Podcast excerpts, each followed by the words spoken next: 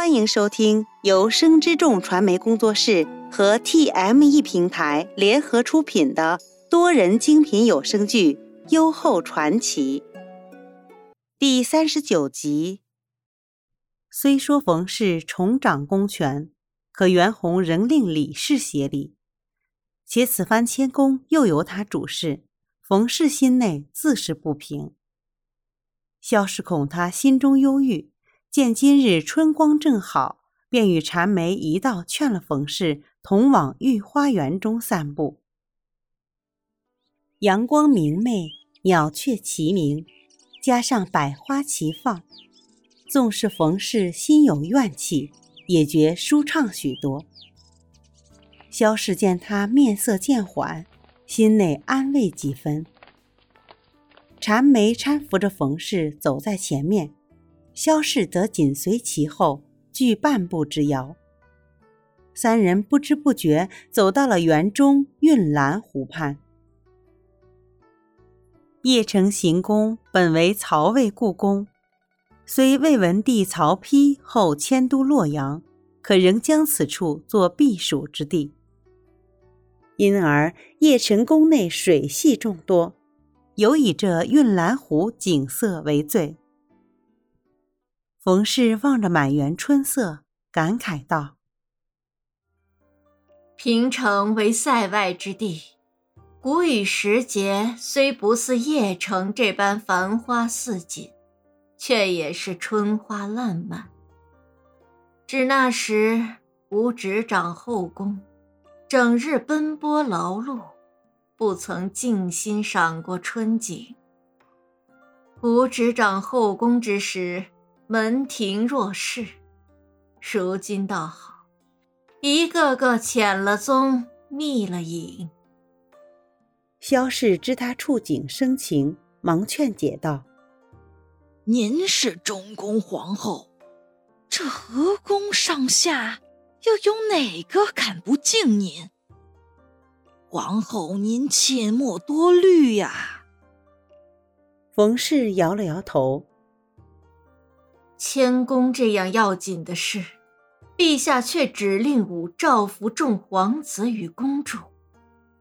等将来到了洛阳，吾哪还有颜面再见父亲？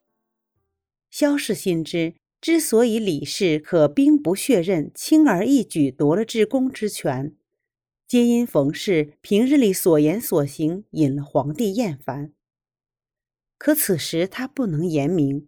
只得又安慰道：“陛下不过是一时之气，待日后消了气，这后宫依然由您主持，又有他李贵嫔什么事儿？”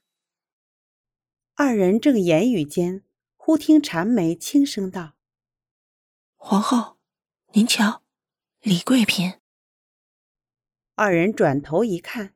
果然，不远处，李氏与禁闭还丹正往这边走来。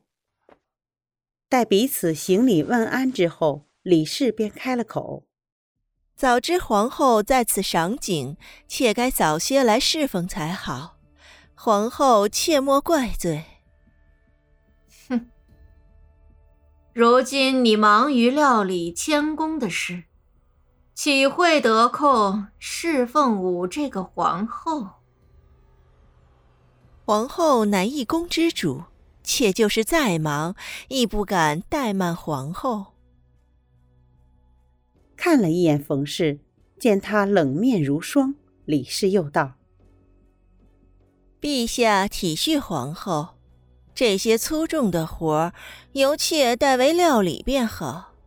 皇后，您就不要劳心伤神了。”吾执掌后宫多年，从不曾提过半分劳苦。你不过才协理后宫半月，便口口声声说是辛劳。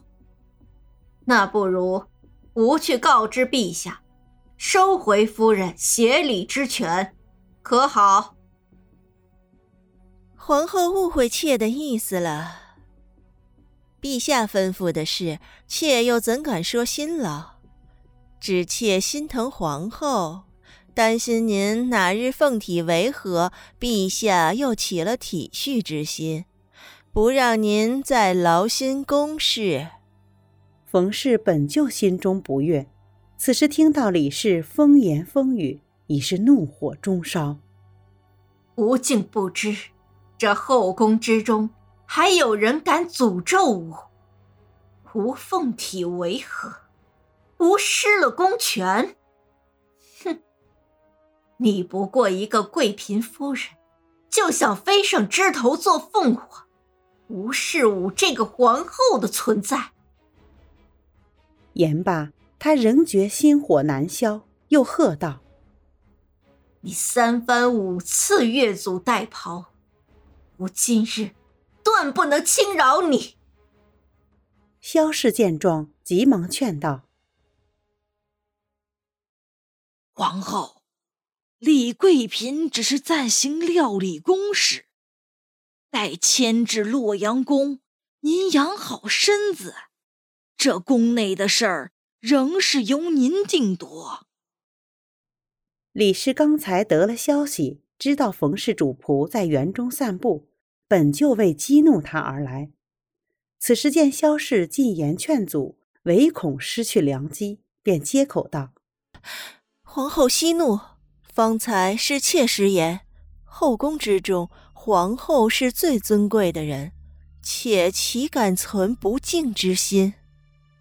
偷窥一眼冯氏，见他满面愠色，继而又道：“这才被陛下御了谦恭的差事，哪里像皇后这般受陛下偏爱？”他再提迁宫的事情，让冯氏更加恼羞成怒。贱妾，谄媚，替吾掌他的嘴！禅梅闻言，正要近前，却被萧氏一把拉住。皇后，您息怒。如今李贵嫔受陛下之命代掌公事，您该为她留些体面呐。冯氏一把推开萧氏，冷哼一声：“你是吾的乳母，竟处处维护他人。”好，你们不动手，那吾便亲自动手。言语间已近前一步，到了李氏面前。李氏心内窃喜，却故作惊惧，缓步后移。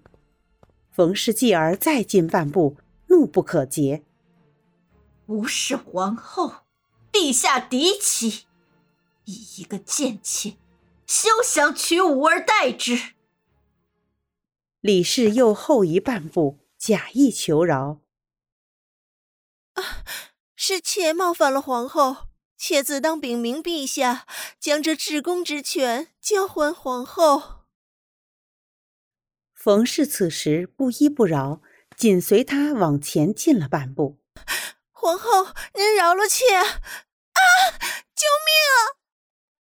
只听李氏尖叫一声，便跌落湖中。众人见此情景，一时皆慌了手脚。御花园内本就有做杂役的内侍，刚才皇后与李贵嫔在此间争执，内侍们听得真切，只恐惹了祸事，无人敢近前半步。此时见李氏落水，内侍们不敢再装聋作哑，于是急忙下水将人救起。李氏寝宫之内。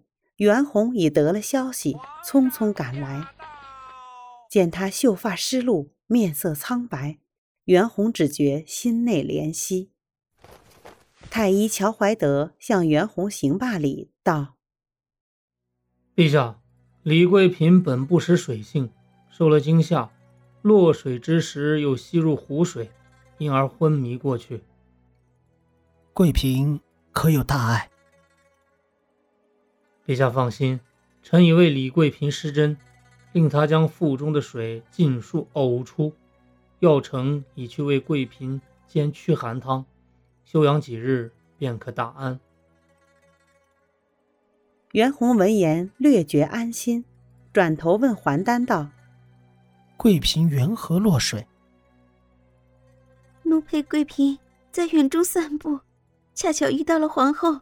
贵嫔近前问安，不料皇后却因陛下予了贵嫔至公之权，迁怒贵嫔，故而要责罚贵嫔。贵嫔一时心中惊惧，推到湖边，不慎落水。袁弘闻言，紧锁了双眉。依你所言，是皇后将贵嫔推入水中。桓丹摇了摇头。奴与众人皆只是随侍一旁，并不曾近前，便不敢断言是皇后所为。只是见桓丹欲言又止，袁弘面露不悦。你有何事，不妨直言。桓丹见状，小心回道：“陛下，刚才贵嫔昏迷之际，口中喃喃道：‘皇后饶命。’”本集播讲完毕，喜欢的话请记得订阅，分享越多更新越多哦。